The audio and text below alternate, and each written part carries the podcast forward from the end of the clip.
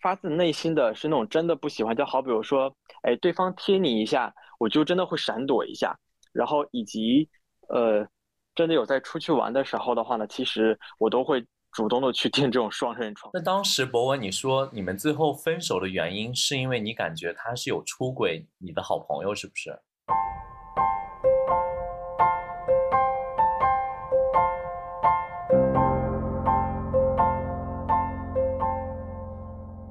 欢迎收听《漂流银河系》The Galaxy Talk Show，我是问，我是 Jason。嗨，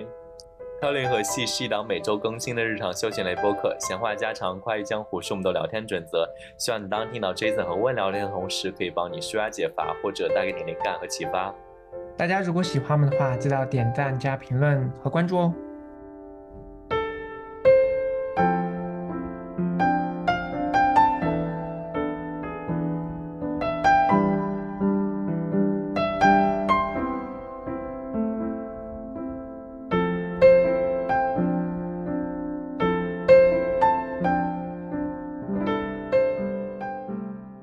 Jason 和我最近有在讨论一件事情，就是人到某一个年龄阶段的时候，应该有多少的情感经历。我们今天请到的这位嘉宾，可以算是代表九五后的呃一个很典型的恋爱经历的过程。呃呃，恰好这位嘉宾也是 Jason 非常非常非常非常要好的一位好朋友，所以我们今天我们先来欢迎欢迎这位朋友吧，我们跟大家打个招呼吧。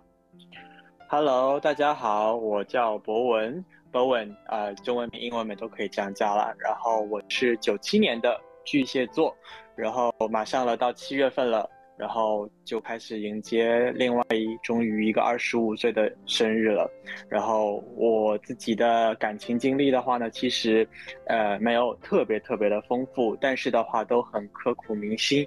呃。嗯，差不多的话呢，我觉得自从认识 Jason 之后吧，可能就是，呃，就是他有 Jason 也是一起，呃，这一位好朋友，然后也陪我在当一个旁观者，然后也是陪我走过了，呃，目前来说的话最稳定的，目前我最喜欢也最稳定的这一段感情，然后在此类，呃，在这个播客，呃，也想要去啊讨论一下自己在二十五岁迎来之际，呃，关于自己之前的一段的感情生活。Jason，你刚刚有没有听到？就是呃，九五后的男生跟咱们的区别，是跟你的区别。你不要，你不要随便把我加上。我跟你讲，我有一个点抓的非常牢，就是九五后，就是博文刚刚发出非常元气、很卡哇伊的声音。他说我是巨蟹座。你看，我们这我们两个就从来没有发出过这种声音。我们我们的语态已经不是这种神情了。你懂我的感觉吗？我。比较能够理解你们就是偏大一点的人群的想法，对我还是比较能理解。Hello，毕竟跟你做博客那么久了，还是比较懂你的。但是呃，话归正题，其实我刚才听到博文说的这一段，我突然间才想起来，他其实马上要满二十五岁。然后为什么今天聊到这个话题呢？是因为从他十八岁到二十五岁这个期间，他经历过的感情数量，我觉得不多不少，刚刚好。他刚好经历了。第一段就是他在上学期间遇到的，我个人觉得有一点就是 PUA 他的这样子的一段，就在大学期间，然后又经历了大学毕业后步入社会中经历的一段，然后那段呢又他有有些过于将就，然后就是并没有很喜欢对方，对方又过于喜欢他的这段完全相反的一种感情经历。直到他最后，他像他他刚刚说的，他现在正在经历一段比较完美，虽然说还不知道有没有 ending 的这样子的感情，但是还算比较完美的。然后这三段我都经历过。那碰巧为什么今天聊到这个？就是我们觉得之前有聊过零零后，然后也有聊过八零后，那今天刚好有个九五后的来跟我们谈一下，就是这段三段这样子的感情故事，我觉得还是一个蛮好的一个契机。博文这样子，在你讲你的故事之前，我先问你一个问题。呃，你现在马上要讲的这个第一段恋爱算是你的初恋吗？对，是的，算是我的初恋。然后你的初恋发生在呃你几岁的时候？哎，是在大四的时候，大四的马上即将快要毕业。我觉得你可以先聊一聊，就是你跟你的第一任是怎么认识的？呃，是那次的话，其实是我第二次去一个。然后就哎，当时也是跟 Jason 一起去的啦。然后很微妙的，就是说是我当我遇到第一任的时候，其实我在前两天的时候，我就有在校园打工的地方，同时也见到了他。但是当时那个时候的话，大家互相都不知道对方，只不过是哎，我有偷看一眼他护照上面的名字而已。因为我当时在那个 student 当一个 international student assistant。但是后面的话呢，等到到了说哎，突然发现哎，原来是你，原来是你啊，原来你也是。就是其实那个时候的话，就是有呃看对眼吧。对，然后但是当天晚上的话，就是有确定关系，就是突然之间就他就来问我，哎，我们要不要在一起？然后我当时因为真的是也是没有经验，然后想说好啊好啊，就感觉是难得。那个时候我才刚刚知道我是，好像才不过几个月而已。然后那个时候还是属于在一个呃，在一个知识的知识盲区，然后就很顺理成章就接受了。但是现在回想起来的话，就觉得。还是有点太鲁莽了，然后导致后面的话，其实在这段感情生活当中，呃，第一个月的话呢，我认为是一个热恋期，非常完美，就是每天就是想要腻在一起。但是那个时候上班啊、上学啊都很忙，然后但到了大概是第三个月的时候，就开始逐渐有出现争吵的这个迹象了，而且是。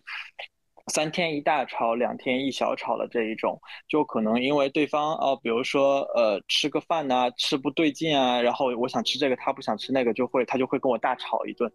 然后用用我身边用我身边的我的好室友的话，我好室友说就是这是个作精，因为我室友可能也不是特别喜欢他吧，就是是这个样子。其次呢，就呃我讲一下我们两个正式分手吧。一的话呢，也是因为感情非常不和了，就是是在吵这种，在微信里面什么难听的话呢，其实都已经说出去了。再加上我感觉他呃，已经其实当时是已经有另外一个人了，但是那个另外一个人的话，其实我也是认识的。当时就是觉得两个人就是很，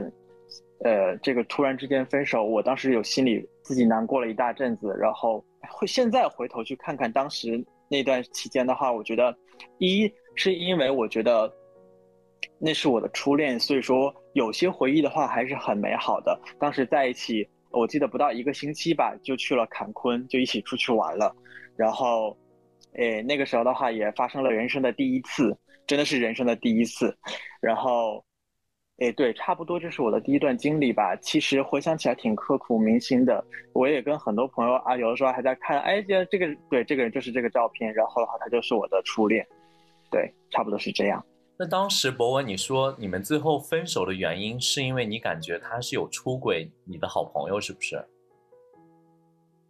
对，一是，一是我有这种感觉，因为的话他有刻意在隐藏一段了。然后另外一点的话呢，就是当时比较令我比较最伤心的一件事情，就是，呃，可能就是当我在发烧的时候吧，就是非常非常需要身边有一个人，然后就是可能就是说是，呃，在美国嘛，就是你。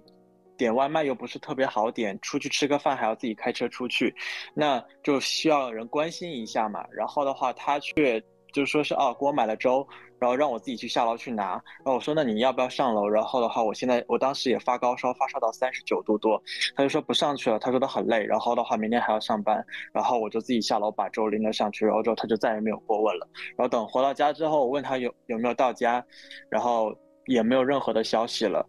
就。他就说他睡了，就我就觉得已经，呃，做了一些伤心的事情，就是已经当时有点崩溃，就边边生病，然后我却边偷偷的在哭，就是那个时候觉得有一点崩溃了。然后但是的时候，那个时候还是觉得很爱呀，怎么样，一定要坚持啊，就是一定要坚持到最后啊。但现在想想还蛮蠢的。那当时分手的时候是你提的分手吗？还是他提？没有，是他。你。他算是你的初恋，那你的，你有问过他，他对你的情感，这是他的第几段吗？呃，大概他的第五六段吧。哦，就是他其实算是一个经验老道的人。对，就因为他当时也很坦诚的也跟我讲过他之前的那些经历，其实因为就是嗯。就是那，就是那一个小圈子，其实大家后面就是都差不多都知道谁是谁。那我再问一个题外话，你当时说他的分手原因是他可能出轨了你的朋友，我想问一下，那那个朋友不会就是 Jason 吧？好的，我知道了。呃，好像他们两个真的真的还蛮不搭的。我跟你说，我来补充一个，因为大家就是听声音，可能就是大概能够猜到，其实博文是一个北方人。就他这个对象呢，特别喜欢那种 street acting 的，你懂吗？博我为什么一直说博文就是入世未深，是因为他在这个对象之前，他是对自己的无论是呃感情方向啊，或者是感情的偏好，其实完全是个未知的一个状态。哦，这个人呢，他有一个就是过去的故事，他就是总爱对就是入世未深或者是 you know street acting 的这部分人下手。所以这就是一个他的点，所以他当时跟博文在一起呢，最起码我听到的故事就是他其实就是一个想要那方面就是方向的这样子的一个人，导致于我们当时就觉得说博文可能会为此特别伤心啊什么什么，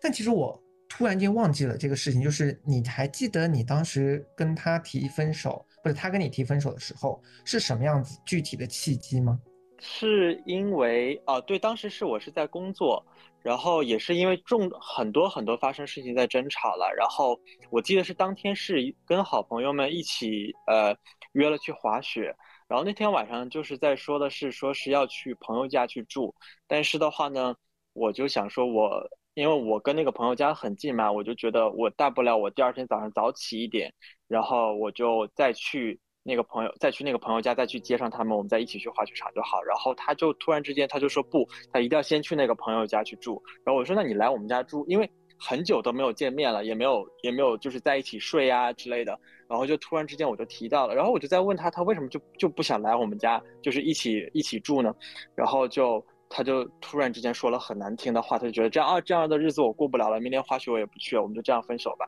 然后就分了。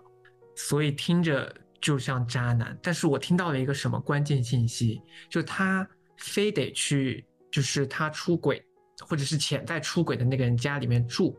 而不来你家住。就当时已经是属于呃很多个星期没有见过面了，而且呃我也就是有问过他多次问过他，我就说哦那我现在开车去你家去接你，因为我觉得没有很远呀，开车的话七八分钟就到他家了。我说那我也可以去你们家去住啊，然后。然后他就是啊，我有我室友在，不方便的。然后而且他们家有养了一条猫，他室友也很讨厌我，我就觉得故意的，就是因为我对猫毛过敏。然后他室友特意特意在我们两个在一起的时候的话，又买了一只猫。那当然了，他室友是个女生，然后但是也喜欢他。但我不能说，不能就此说明一些什么原因。但是我会觉得，哎，很多事情吧，就是现在想一想的话，就会觉得呃。为什么要那么勉强自己呢？就是，就可能就是过了这么五六年，就会觉得，呃，凡事的话，那个时候哭，呃，可能真的是因为很喜欢，但突然之间觉得失去了而哭。但我现在的话，就会觉得，呃，在一个二十五岁的这个年龄的话呢，就会觉得，呃，如果说真的这个人的话。跟你的三观已经不合了，然后也也时不常的，就是会因为大大小小的问题去吵架，那就是真的是不合适，所以说也没有必要去在一起。呃，强扭的瓜不甜。那博文，你之前在那段结束之后，你大概花了多长时间才慢慢的走出来，然后 ready to 进入下一段呢？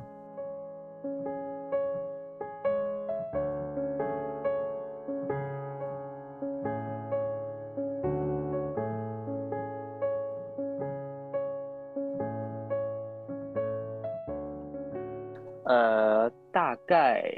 两个月多吧，差不多。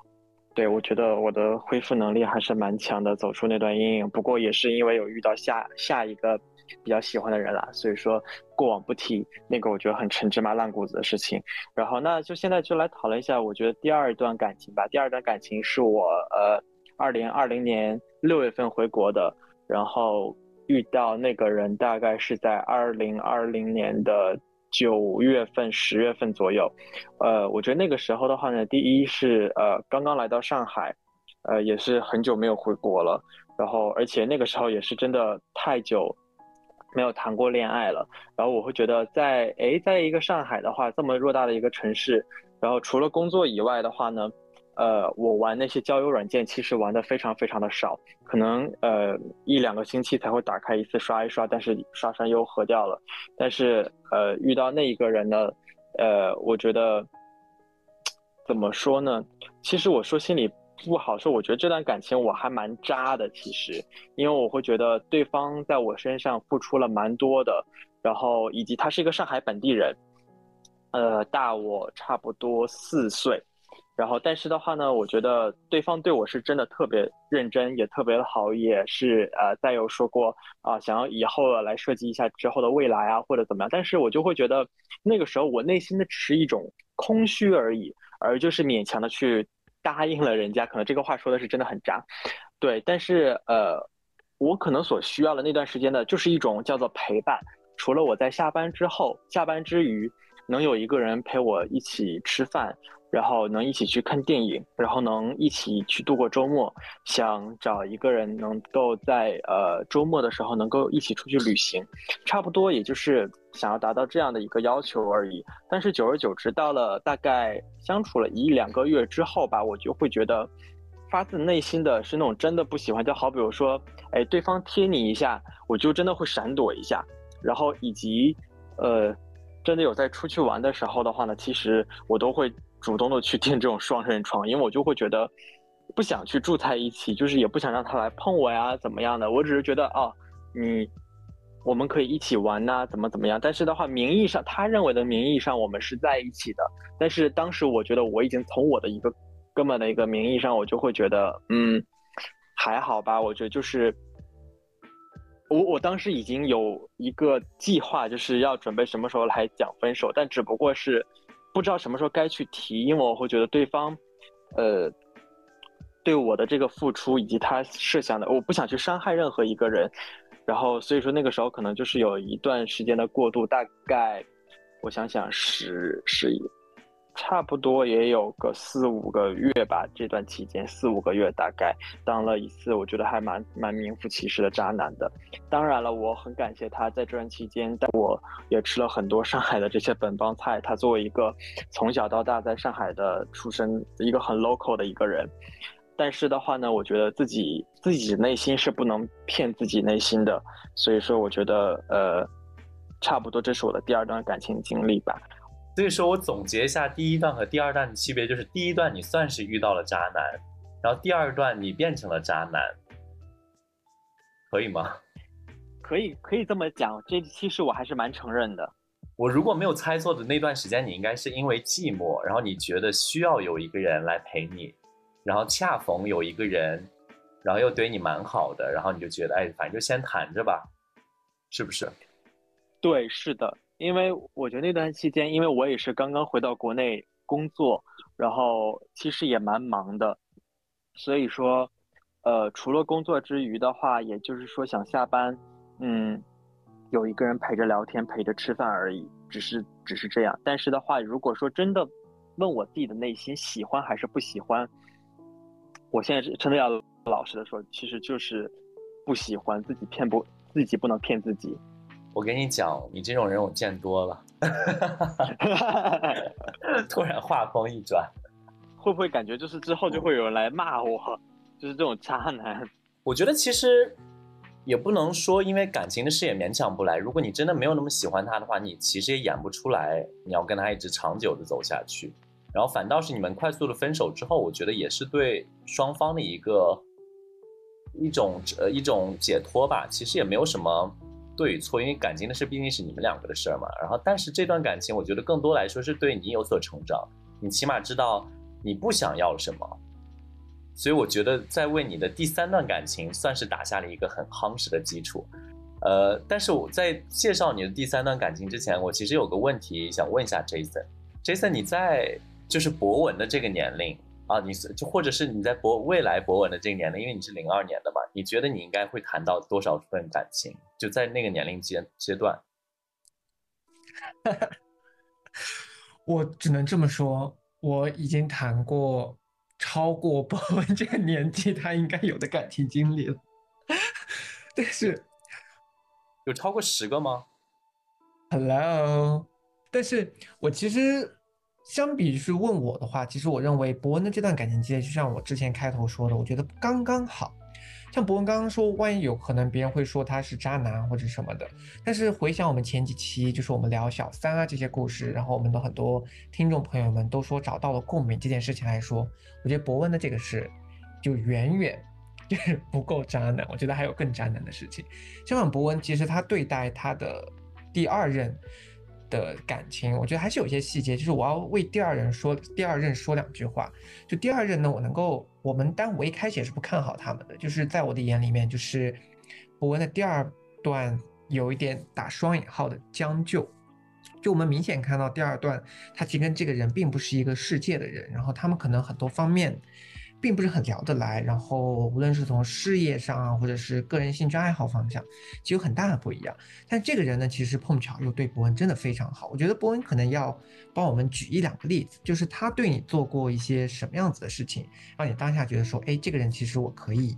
呃相处，或者是作为对象来相处看看。你还有记得他对你做过什么特别好的事情？呃，有点记不太清楚了哈，但是呃，我觉得印象蛮深刻的也是呃，嗯，我感觉没有什么特别重要的重点，但只能是说是当时呃，可能就是我在浏览淘宝的时候，呃，可能看到了哪一些东西吧，然后他其实可能就是已经看过了很多个月了，我都已经忘记那个是什么了，然后他就是真的就是有。通过各种渠道从国外帮我买回来，对，其实当时这个是有惊，这个是有惊讶到我的，送给我的，送给我的一个 Christmas 礼物。天呐，我其实很用心哎。对，是的，因为当时的话，可能就是因为疫情嘛，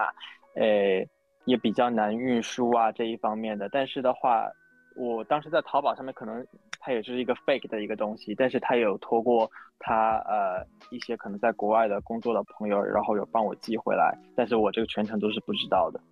其实我我特别记得的是什么？其实我说一个故事，大家可能就能够理解这段感情的关系。就其实我们之前一起，我有见过他的那任前任，其实他出来的时候，就是他是一个非常安静的人，然后他安静到什么程度呢？就是他出来。就是愿意坐在博文旁边，然后一直不说话，然后但是他的眼睛里真的只有博文，就不得不说你能看到一个人就是挚爱的一种眼神，就他就是满眼满整个眼睛，整个心里都只有着博文那么一个人。那其实我们说实话，这段感情到博文的第三段，也就博文现在的这段感情中间，其实是有一点点抓马的。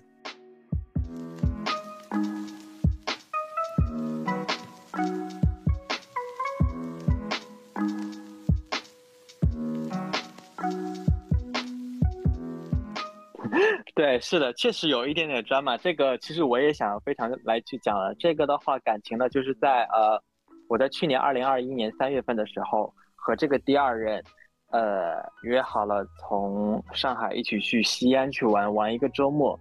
然后在这个周末期间呢，就呃呃，之前也是有认识一个好朋友，然后他也是一个西安人，就通过他也是认识到了我现任。就是属于共同的好友，我跟我的前任一起去了西安，然后认识，通过这个共同好友之后认识了我的这个现任，然后这个共同好友其实也是 Jason 的一个非常好的一个朋友了，其实，但是当时我看到他的时候，哎，就会有那种很很喜欢的那种感觉，但我没有当时也没有想到，哎，他看到我之后的话也是，哎。会有同 会有同样的感觉，然后之后就加了微信，之后就从去年的三月，呃三月初就一直聊到了今天，就我觉得也蛮蛮奇妙的吧。虽然说前面的故事也有点渣而已。我觉得我要补充一下这个故事背景，就是这段故事呢，波恩刚才讲的没有非常直白，让我来说一下这个故事背景是什么。其实一开始啊，作为伯恩他们的好朋友，其实我们虽然知道伯恩跟他的第二任可能并不搭，然后也最终走不下去，但是当时发生的是他跟他的第三任，也就是他的现任遇到的时候是一个什么情况呢？就伯恩跟他的前任去西安旅游的时候，伯恩是带着对象去的。然后他的第三任呢，在当天晚上呢，其实认识了伯恩之后，大概他们就有看对眼，然后也非就是感觉到了整个化学反应，然后就当着伯恩前任的面要了伯恩的电话。而这种要电话呢，可能也不像大家说的啊，我们朋友加个微信啊什么的，就是意图其实蛮明显的。所以，其实，在当时啊，当时这个事情发生的时候呢，我们作为博文的朋友来说，是有一些微词的。第一是我们觉得，因为首先我们并不知道这个人是谁，因为我们老实说，呃，我跟他算有共同朋友，但是我并不认识这个人。那在并不认识这种这个人的情况下，然后他的呃一些操作手法 也很迷，所以我们当时对这个人呢，就是作为朋友嘛，还是抱着一些警戒和戒备心理，觉得说啊，这个人怎么会做这种事情？因为呢，就是大部分人听到这个故事，可能就觉得说啊，这个人怎么会这样？所以你看，就这种事情呢，其实还是不能够从当时来看，因为你看到现在他们两个在一起一年多，而且波恩整个就是非常幸福的一个状态，然后已经到随时在失联，就是一个月都见不到他一次的那种失联的地步。所以你看，这种说不定遇到爱情，就是不管对方有没有对象，都应该勇敢的上，对吧？问，天哪，我。博文，我没有想到你和你的第三任是这样的相识经历，哎，我没有，我没有想到你私下里在过这样的生活，天哪！你今天让我真的大开眼界，九五后都会玩的这么、这么、这么新鲜吗？其实我觉得，你知道我代表九零后这个人群啊，我我听到你的故事，我就觉得哇哇，你知道我刚刚就是第一个。嗯，然后第第二段故事我说，然后第三个第三段故事我就，然后我的表情就说，哇，我的天呐，你知道，就是我在我在那个，我在这个麦克风后边，我已经就是你知道，整个人就是坐不住。我没想到是，Oh my God！当然了，呃，我遇到了我这个现任，其实我觉得我现在过的生活真的是，真的是那种我想要的生活。呃，虽然说我知道这个开头是也是我很渣，因为。我就是遇到了他，现在我才有那么大的勇气，就是跟上一任去讲分手。我知道他也是很痛苦，但是我就觉得，我真的是遇到了我自己很喜欢的人，无论是从长相、谈吐，然后以及他的学识背景，然后以及他的兴趣爱好，跟我都是很，就是真的很百分之百的 match。嗯，这也是我真的很。现在的话，大概我们两个是一年零一个月吧，已经对，从去年的。他从去年五二零跟我告白说在一起之后，一直到今天已经一年零一个月了。这段期间我真的虽然说是是异地恋，呃，他是西安人，住在深工作在深圳，然后的话呢，我是一个东北人，工作在上海。虽然说还是这个异地恋吧，但是，呃，并没有觉得异地恋会产生距离感。每一天晚上都会视频在一个小时之内。到周六到周六周日的话呢，就会不是他飞来我的城市，就是我会飞飞去深圳。然后或者说是找一个第三的呃第三个地方的城市，然后一起去玩，或者说我用另外一句话吧，就是当时在西安，就是去年三月份去西安去旅游的时候，可能就是我们两个人就是看对眼，好精彩，但是。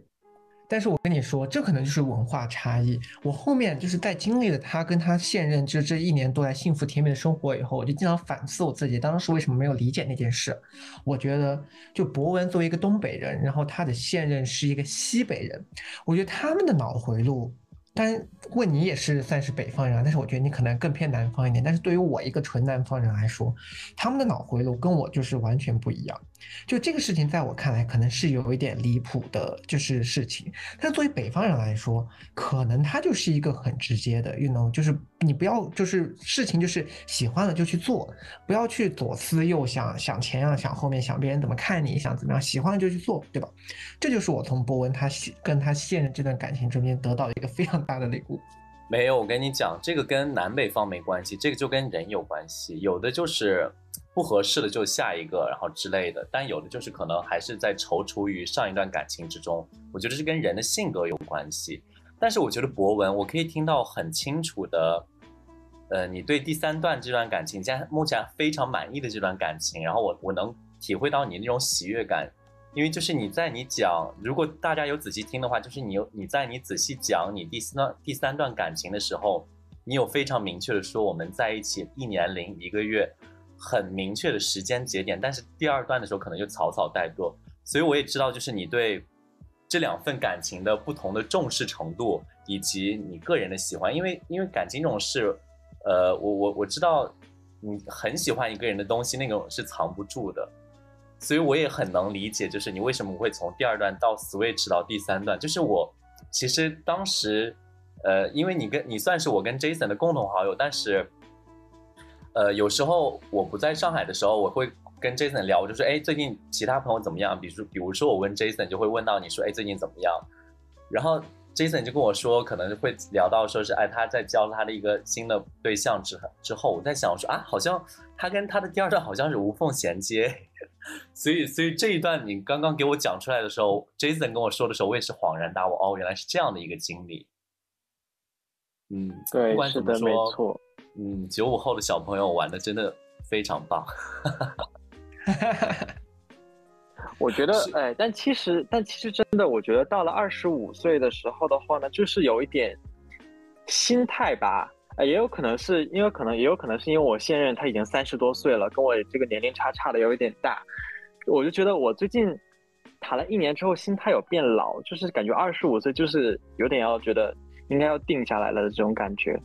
就是想过一段比较安稳稳定的生活，就觉得这段期就觉得这段生活的话，我已经觉得。很不错了，就想要把它变得更加诶有法律一点吧，可能。肯定啊，其实其实大部分的人类，我觉得都是希望有一个归宿感的，有一个有一个稳定。就是可能有一些人的思想，他没有在想要这种是他的终极的生活目标，但是很多人来讲，我觉得大家共性的都是想要一个稳定，一个一个未来吧。所以其实我非常开心，你可以遇到一个你这样的一个对象，然后你现在。跟我们谈播客谈起来，一年零一个月之后，嘴角都是上扬的去讲这段故事。所以，我今天听到你们的、你的这几段感情的时候，我真的就是可以看到的是，从一个你知道，就是学生，然后到一个步入社会，到一个真正懂得去爱自己，也懂得去爱别人的一个一个感受。我是蛮蛮为你开心的。我其实是觉得，就是伯恩的这三段感情，就让我觉得什么谈恋爱这种事情，真的不在于多，在于准确。什么叫准确呢？就是你一定要经历过一个渣男，你就知道什么样子的人不合适。然后你要经历过自己变成一个渣男，那你就会知道说，那我什么样，我做什么样子的事情会伤害到别人，而同时我不喜欢什么样子的事情，要从此吸取教训。好，之后你就能够莫名其妙的遇到一个最起码目前阶段比较正确的一个人，和你们两个一是能够在。做任何决策的时候，尽量的不要去伤害到对方。那其次，你也会注意到对方是否会做什么样子事情来伤害你。从中你能够遇到一个可能各方面来说让你比较有信任感的人。我觉得你看，这就是为什么我今天就是我们邀请到博文。我从一开始想我就想到他这三段感情，我自己回忆一下，真的是觉得人生就是在这个阶段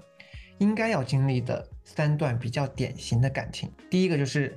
被渣，然后第二个就是渣一下别人。然后最后找到一段比较稳定的，虽然不知道结不结束啊，但是最起码非常甜蜜的一段回忆的故事。对，其实很多时候我们不一定知道自己想要什么，但是我们一定会知道自己不想要什么。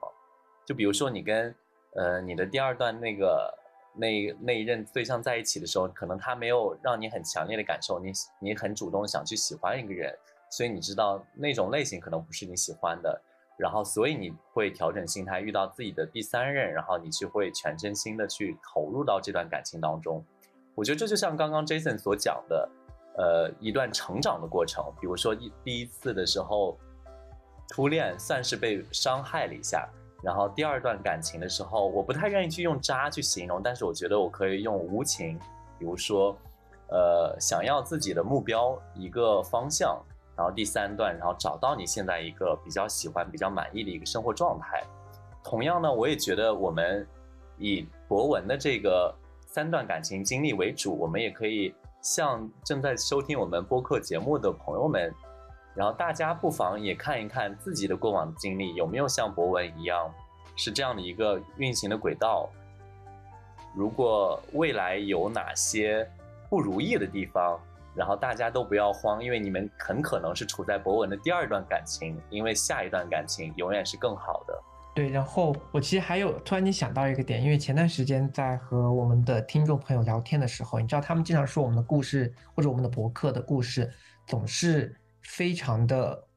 悲伤，我们的故事总是。就是分手太久会不会太寂寞，或者是会不会有情感焦虑，或者是大家分手以后异地异国，分手以后来上我们的电台，然后分享自己的故事。你有没有发现，波温是我们长期以来难得的有一个就是比较有 happy ending 的这样子的一个故事？对啊，所以我我都想好了，我觉得我们今天这一期结束的时候，一定要以博文很有元气的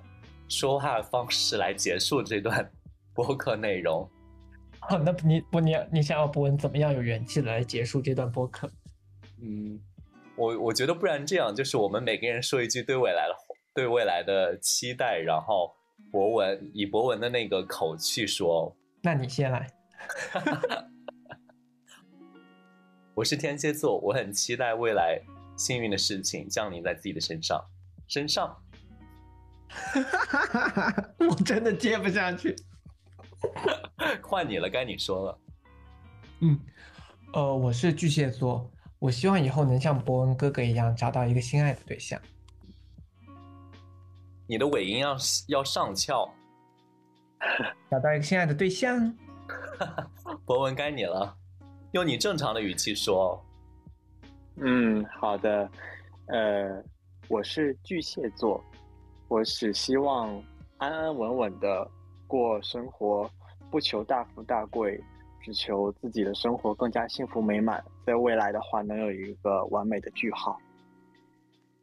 天哪，我都我都被肉麻死了。那也，反正这期呢也到现在为止，其实非常感谢博文，也碰巧博文下个月马上就要过生日了，那也以这次的电台作为博文二十五岁的一个记录，希望你以后有机会的时候，三十岁的时候回过头来听一听，然后能够让这段电台有更加 meaningful 的意义。